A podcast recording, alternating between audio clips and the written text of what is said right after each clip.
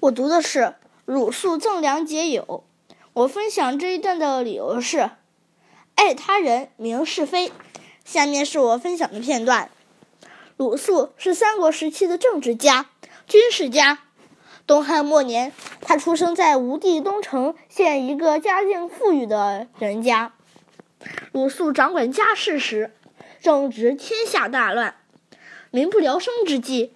各国爆发了大规模的农民起义，战争不断，老百姓流离失所，无家可归。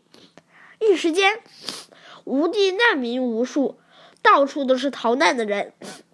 这时，鲁肃并没有把心思放在管理家事上，而是倾向于帮助贫困潦倒的穷人和难民。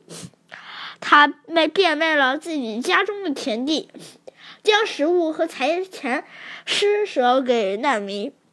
正因为如此，正因为如此，鲁肃结交到了不少贤人义士，也受到了乡邻的爱戴和拥护。鲁肃的仁义远近闻名，传遍了东城。有一次，时任时任居巢长的周瑜领兵过鲁东城。专程前往鲁肃府上拜访，席间，周瑜表示自己久仰鲁肃名义，希望此能借粮。鲁肃即带鲁周瑜来造自家粮库。此时，他家他家一共存着两仓米。鲁肃二话不说，指着其中一仓米说：“这仓米就赠给你吧。”周瑜大喜。觉得他看看感慨又讲义气，便与他结为异姓兄弟。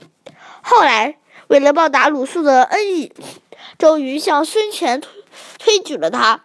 从此，鲁肃在东吴为官，为孙权、孙权立了汗马功劳，成了一代名将。